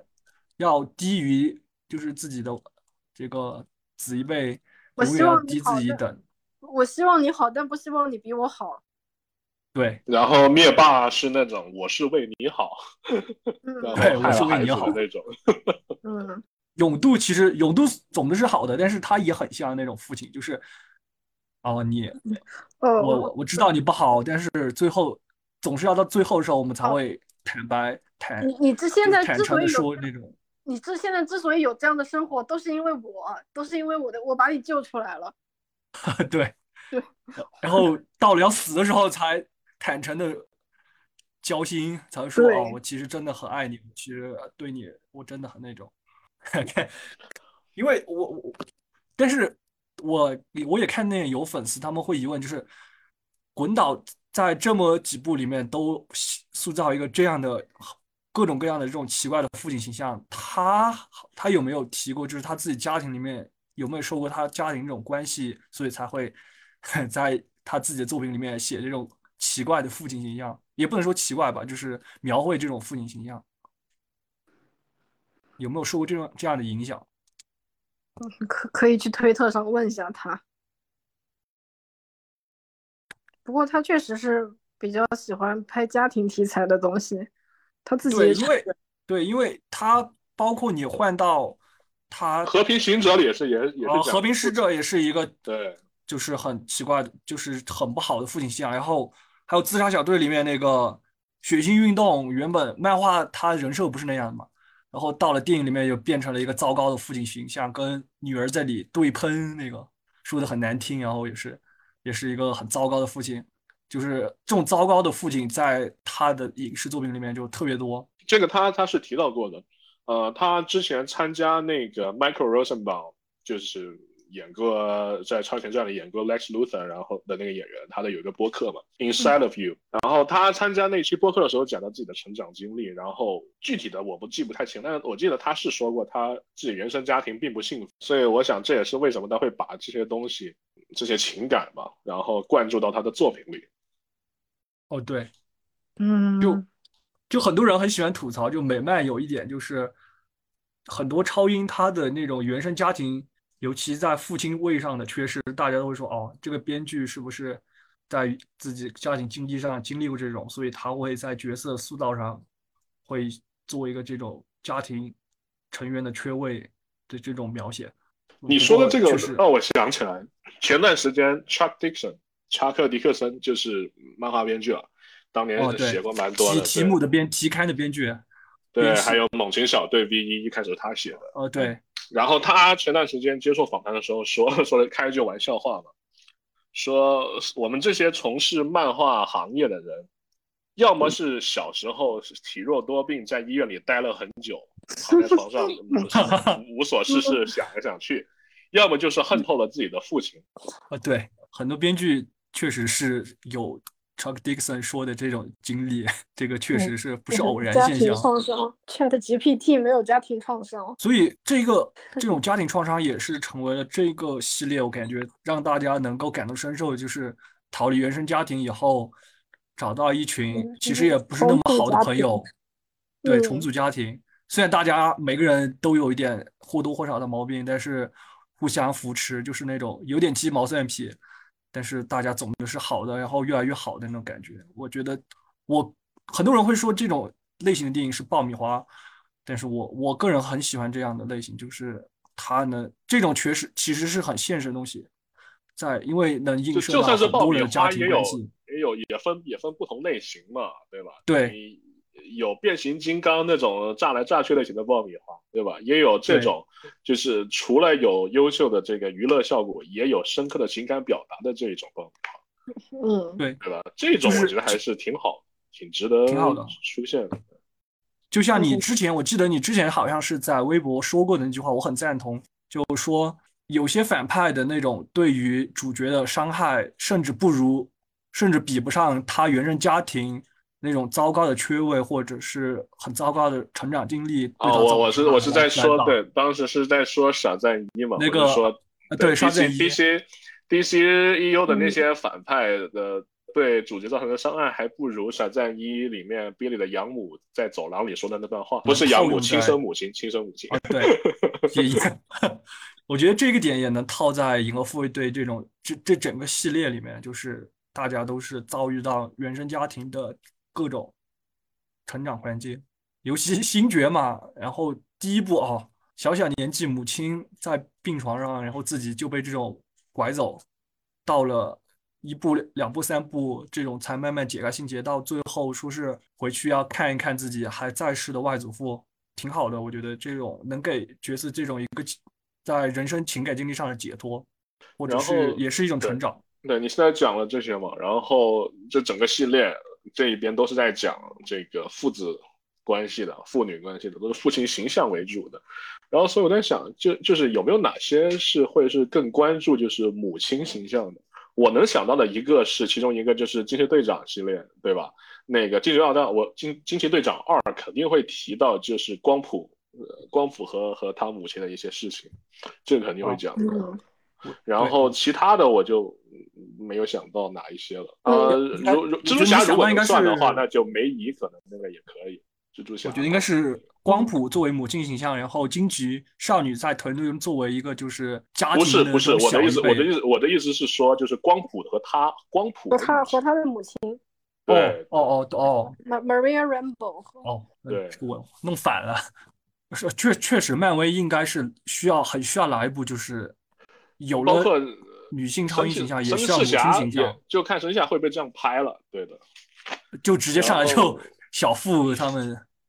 也也行，我觉得挺好的，就是母亲形象。看怎么怎么写吧。你看呃写的比较好的神奇侠故事，像是哦包括希克曼写的那一部分，它其实也主要是聚焦父子，而且是而且是三代都是讲父子，然后然后母亲刻画的还是稍微少了一点，可能别的作品可能会有。如果哎漫画的话还是挺多的，但是电影的话好像确实表现的表哎现的，包括刚才说，刚刚刚才提到的那个高进化影响了杰西卡·德鲁蜘蛛女侠这个角色。蜘蛛女侠她有一有一段时期，她也是作为一个母亲的形象。嗯，现在也还是啊，现在也是啊她现在哦也还是在养孩子啊，对，我觉得也许以后啊，也许以后也可能讲一讲电影。漫威的两个，漫威的两个杰西卡，一个杰西卡·朱啊杰西卡 Jones，他俩都是，他俩他俩都是现在他他俩都是在养娃，而且都是哦养了一会儿之后养，而而且都是呃动不动就把娃给给卡罗尔带，就是卡罗尔自己 虽然卡罗尔虽然自己没有娃，并且自己也不想生娃，并且并且并且对生娃养娃这个事这个事儿，他他他是挺有创伤的嘛，因为他被因为因为他被哦他被绑架和强暴过，呃，还被被迫生、还被迫生娃过，所以他对他对这个事情挺有创伤的，但是他却老是帮自己的他老是帮自己的死党在那儿养娃，呃都都已经形成产都已经形成产业链了，也 不是 就已经形成一个呃专业的了。就是你刚才提到杰西卡·琼斯，我想到了杰西卡·琼斯电视剧里面，实际上啊、呃对于母亲的这个形象也是有一定的刻画，就是那个呃地狱猫的那个母亲嘛对第。二季里对嗯，对，带娃的话，我觉得 MCU 最能带娃带好的话，我觉得应该是幻视。幻视吗不？知道为什么？对，幻视，嗯，我觉得他肯定会。他他在他总是给我那种，就是他虽然是一个就是仿生这种人的哦这种哦类型，男妈妈但是对他很对想对男妈妈，但是他会男妈妈他会尽自己知识能力范围内，就是学习穿着羊毛衫给孩子讲讲故事，然后做好吃的。啊，对织毛衣什么他都得会，嗯包嗯括呃，对，说到幻视也是，就 T.K 他那个幻视里面那个母亲的形象，不知道以后 MCU 会不会改，就是讲白幻这一段故事。然后里面那个母亲，我觉得也是挺特别的，就为了个家庭，最后到死的时候的这种一个也是很特殊的一个母亲形象，我觉得挺适合改的，就是这种母母母亲形象的这种超英类型，确实挺少的。DC 目前感觉不会碰到这个题材，漫威很有机会可以讲一讲。嗯，哦，我刚才想说说哦，除了 Jessica Jones 和 Jessica Jones 之外，嗯，对，但他们两个应该就是目前漫画里面比较著名的带娃带娃女英雄，就甚至漫画里面还还就是就是 Jessica 从怀孕到生孩子那一段，甚至包括刚刚刚生完孩子哺乳期那一段，都都在漫画里都有很详细的描述。也算是非常特别的超英漫画了。就是二零一六年那一卷蜘蛛女侠嘛，就是讲她从怀孕到生孩子，并且最后和和卡罗尔透露自己的孩子到底是怎么来的。哦，对，那这么回到，那么这么回到银河护卫队里面的话，其实阿耶莎好像就目前银护三部里面。比较明显的一个母亲形象，虽然她不是创造，她是创造亚当，不是生理性的这种，就是产下亚当的这个一个母亲。她在那个至高进化威胁她的时候，她对亚当那种爱惜灵护，我觉得也是很像一个母亲那种所做的一样。嗯，确实，嗯，好像哎，我们好像已经聊的特别多，已经聊的特别偏。因为熊跟月行兄，我感觉可以讲一讲，开始讲一讲那个游戏，就是银护的游戏，你们一直很想讲的这个，我觉得，我讲一下游戏之前，我没有玩过。在在游戏之前，咱们先先先把电影里面一些彩蛋的讲一下吧。我我没有，因为我不是很懂，没有注意到特别多。你们有没有注意？我也没注意，我这部我这部我基本就很不会关心彩蛋有什么东西，而且我感觉。滚导也没有特别刻意的去埋那种未来之后电影那种彩蛋，或者是我也就是我感觉，我感觉他的他他的重点都在他的他的这几部里面之前的那些 loose end 上，就是比如霍华德鸭再让他出场一次啦这种。对，其他的他倒是不太涉及，就是。就是 MCU 系列的其他的那些作品，讲更独立的讲一讲自故事。滚滚导确实是就是 MCU 现在这么多导演里面算是风格最突出的一位了，个人风格最突出的一位了，应该说是。如果要说彩蛋角色的话，菲拉刚才已经说了，然后火箭的几个小伙伴刚才也说了，对，他们在漫画里面都有原型，并且。而且，并且挺好的，就是漫画里挺好的，就是漫画里就是他们，他们都还活着，就是没有死。嗯，虽然也跟至高进化没什么关系。他他们整个团队重新穿了这个经典制服，算不算一个很长彩蛋？因为哦，应该算吧。虽然虽然我觉得有点丑丑的。啊，对。但是他这个制服，丑，但是他这个制服甚至我都不算很有历史吧，因为我印象里他是不是？因为银护的漫画本身也没有多少，对，零八年没有多少历史，没有说多少，就是很零八年 Debnit 那一部开始是上面有了那个火像火一样的那个 logo，他们银护的那个团队标志，穿那个衣服。因为好像是最开始两部的时候，有人吐槽说啊，滚导你为什么给他们每个人穿衣服都。不是很正经，像复联那种，大家都很那种。你你应该像漫画一样。哦，第三部他用了，我觉得其实还好。对，就是标志着其实用一下就行了，我觉得。对，用用用的话，就是标志着他们正式的成为一个团队了，对不，再只是一群人乱糟糟乱糟糟的混在一起。对他他放最后才穿，我觉得挺好，就是在暗示这一个形象，就是一家人了，最后大家都是。那虽然这个这个制服，说实话，我觉得有点丑，但是也就穿一下了。显得有点脏兮兮的那个。对，对的是那个颜色就感觉不是很干净。呃，如果没有什么彩蛋的话，那咱们就讲讲游戏吧。那个 Cash，你玩过呃两部银护游戏吗？我只玩过 X 一开发的那部，就就呃最新那一部，嗯，对，最新那部，哦哦，呃，那部毕竟是那个呃 Dan Abnett 呃来来写的剧本，所以 我才去搞。OK，那那我那我就先先简单介绍一下那个 Telltale 那一部吧。Telltale 那一部呃银河护卫队游戏是在二零一七年的时候发售的，它是在呃电影上映之后吧，然后建的一个项目，然后里面的角色形象都比较像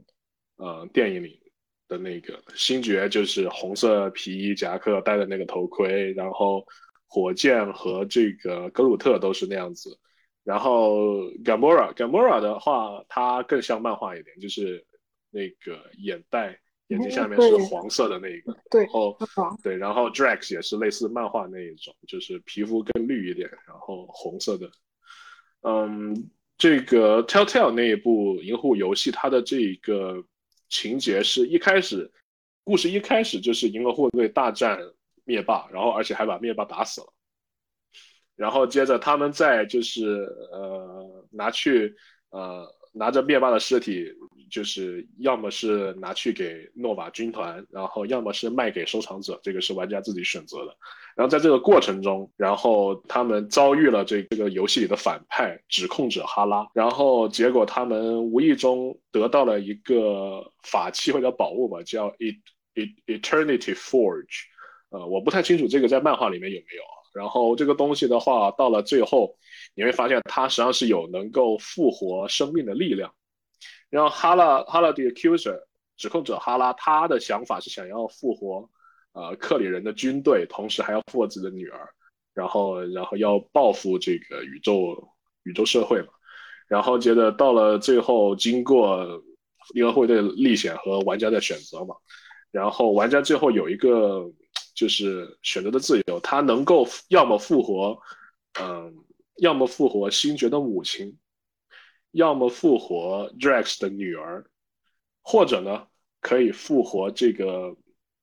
火箭的这个好朋友 Lila，然后也可以复活呃 Nebula 星云，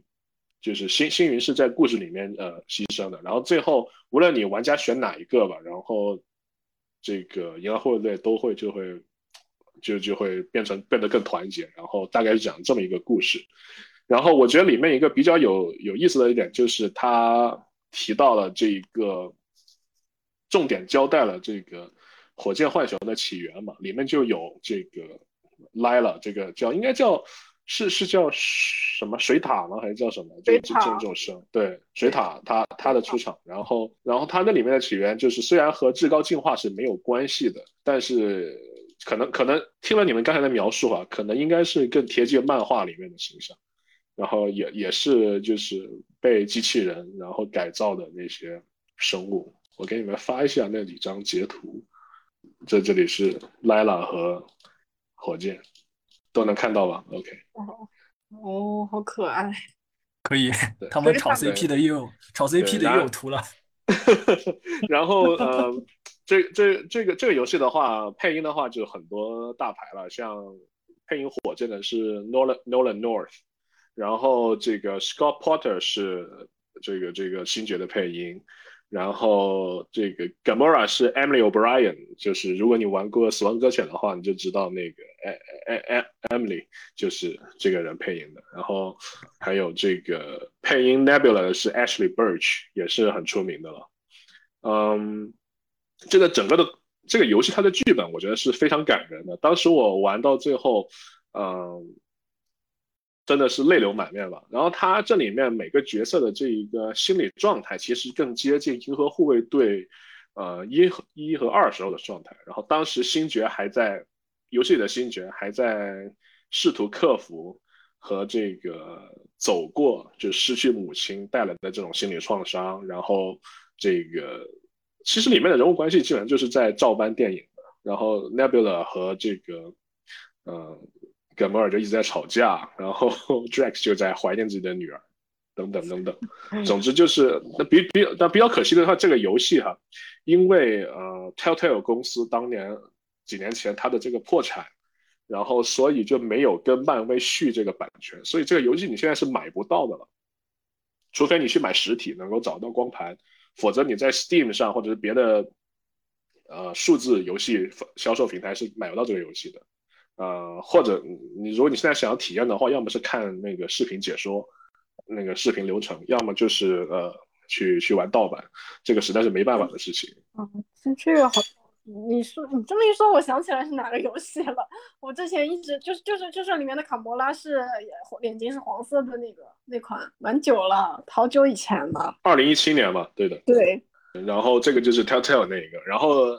二零一一二零二一年的时候，对吧？然后出了一个，呃，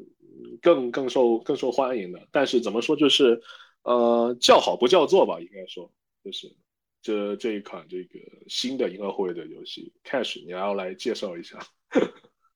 嗯，其实也没什么，就其实就是这个这个游戏其实就，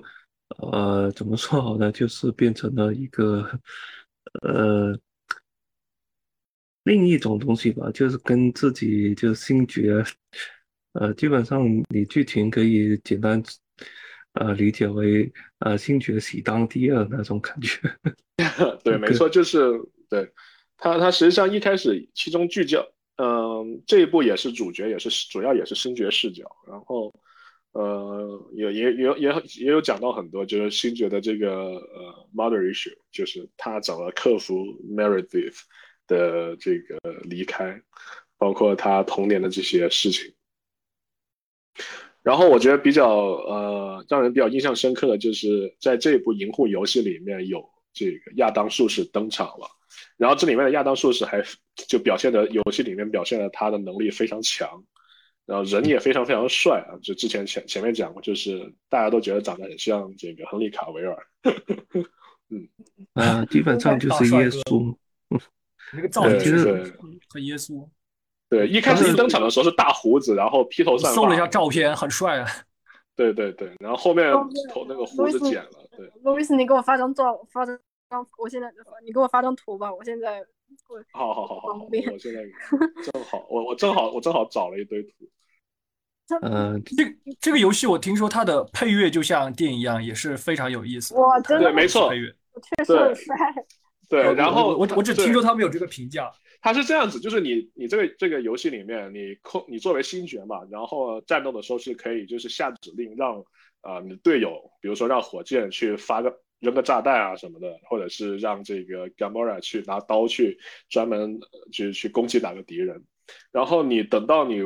打战斗到一定程度之后，你有一个这个状态条，状态条满了之后，你可以就是让星爵那个。举起手中的举起手中的那个随身听，然后说 Guys, come over here，然后就像 中场休息一样，足球队、篮球队中场休息一样，大家聚在一起，然后根据当时的这个战况，就是包括你玩家的这个血量啊，然后这个怪物的这个血量啊，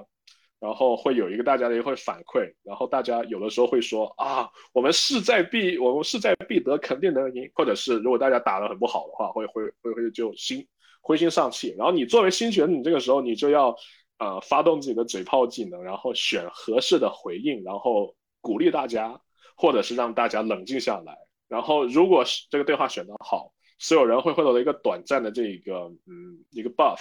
然后攻击会很强，然后这个大家战斗会非常好。然后这个时候，同时还会播一首，呃，符合当时情景的一首歌曲，非常好玩。对对对，然后音乐也是非常多，选的也很好。然后在呃剧情的话，就主要就是讲这个星爵他们，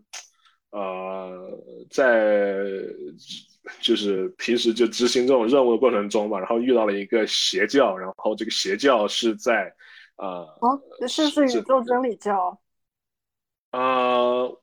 应该是吧，应该叫什么的 Church 我 of 呃，有有我查一下，好像确实是是，对对对对对，有那个 Truth，对对宇宙对，然后真理教，他在对在收集这个信。信仰能量，嗯。对，那就是漫画里的那个反派。对，那那就是漫画情节。然后，然后最后他们对要打败那个邪教的那个那个那个教神父，或者说叫什么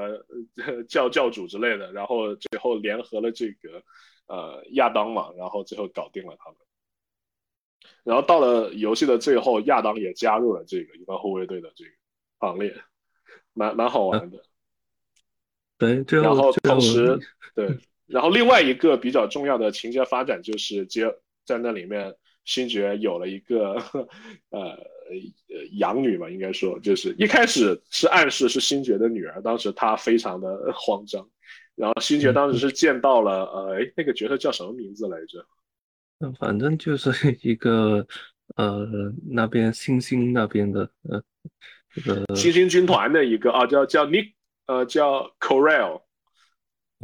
K O R E L 漫漫漫画里有这个角色吗？啥啥 K 呃呃，我我给你发 K，、哦。我我我我第一反应看到这个角色，还以为是什么超人梗。哦。Corel，我 real 记得哎，听起来会很像口啊。不不，OK，他他是对他是新星军团的一个叫什么百夫长一样的这个这么一个角色。哦，然后他，然后接着就是他有一个女儿叫 Niki，然后当时游戏剧情里面，星爵就在算自己和 Corel 分手的时候，然后和这个孩子的这个岁数，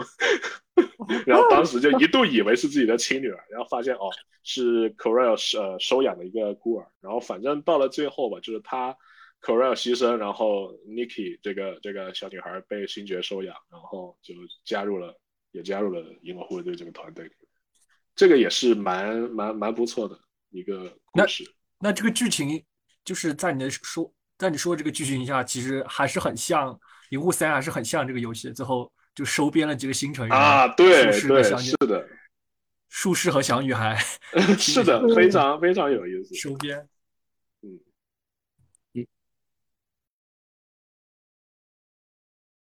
而且这部我看他说是这个剧本，故事剧本是那个呃 Dan Abnett 写的，然后他他应该就是说应该是现代现代银护的创始人、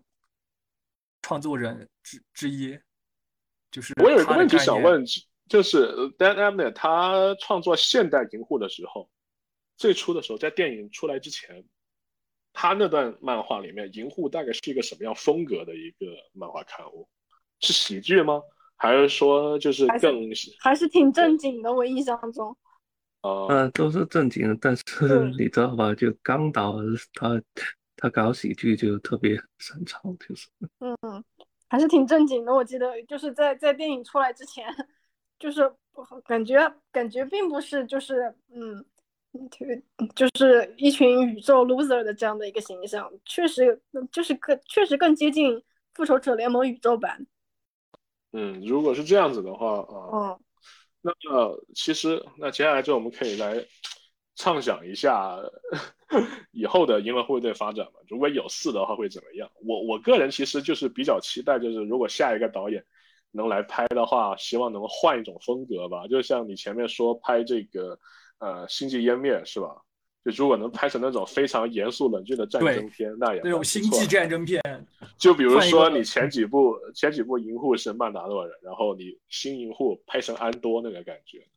那哦那真的就好棒了。换一种风格，我我我觉得肯定要换一个风格，不能再像这种就是插科打诨的，换一种风格，对对未来他们发展规划特别好，对一个导演也好一点，我觉得。就是，但是要走走怎么样风格，我觉得太多了。就是这种太空题材，你可以拍太空谍战、太空战争、太空太空喜剧就不用拍了，已经拍过了。然后就这种太空歌剧也不用拍，就还但是剩下太空题材还特别多，就能尝试的方向特别大。然后滚导给之后的他们新的创作者留的空间特别多吧，就是宇宙线要拓展的话，还有很多能讲的。呃，刚导自己就是说，呃，希望有有不一样风格的那个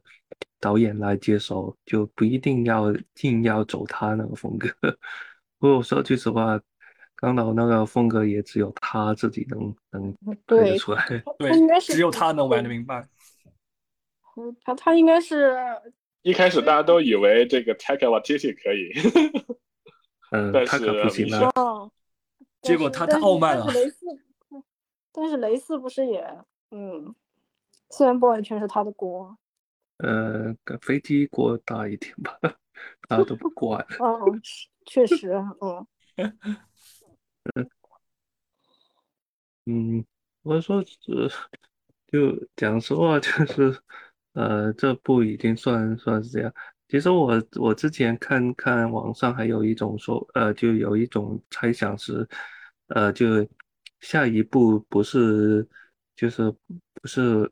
银卫就银护四，然后是而是星爵的个人电影，就是去搞呃，就是星爵在地球上的那那些呃生活什么的。呃，不过这样的的确是有可能，因为好像也就只剩下 Groot 演员和这个嗯星爵还还明确就这个 Chris Pratt 明确表示他还愿意继续演啊，对然后其他几个演员 基本上都演都不想演了。啊，毕竟他们那其他几个人都每天要化妆，化几个小时，太累了。呃，星爵就不用了，星爵但就是以后以后那种合同谈妥的话，客串一下，我觉得应该是没问题的。很很，我觉得因为霍队很以后很有可能就是在别的电影里面客串一下，可能不一定会拍他们的故事了。现在漫威影业他他能谈，就是问题从来都不在于，呃问题都从来不在于演员，还是看还是在于有有没有好的故事吧。对，还是看主创就导演和对编剧。对，